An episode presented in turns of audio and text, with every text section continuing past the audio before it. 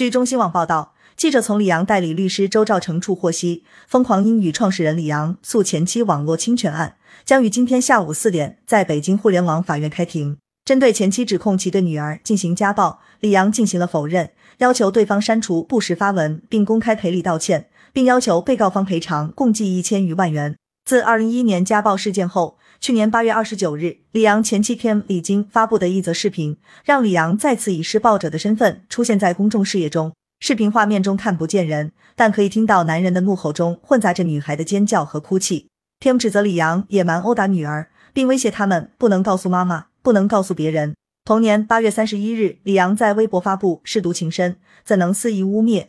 李阳致广大网友一封公开信，回应了此事。他称天断章取义，肆意污蔑自己，当时只是因为被老师告知二女儿有旷课、早恋以及夜不归宿的情况后，很担心。我承认当时言语过于激烈，但真的没有殴打我的孩子。李阳称，天只是截取了争吵最激烈的部分。完整的视频可以证明自己没有殴打孩子，事发时给孩子请的两位老师也可以作证。同时表示，已于八月三十日委托了律师代理此事件的名誉权纠纷。另据媒体报道，二月十三日，Tim 在微博发文称，他已通过法院传票的方式得知自己被李阳起诉。他还贴出了起诉书和女儿李华李娜手写的事情经过的图片。李阳实施了暴力行为，他一拳打向一个十二岁女孩的脸。而现在，他想把自己描述成一个受害者，名誉受到了损害。后该微博已检索不到。二月二十一日，Tim 再次发文称手上有李阳家暴女儿的证据，对被起诉感到很意外。我只想远离这个暴虐的人，现在不得不聘请律师，把时间、金钱和精力都花在李阳的恶意诉讼上。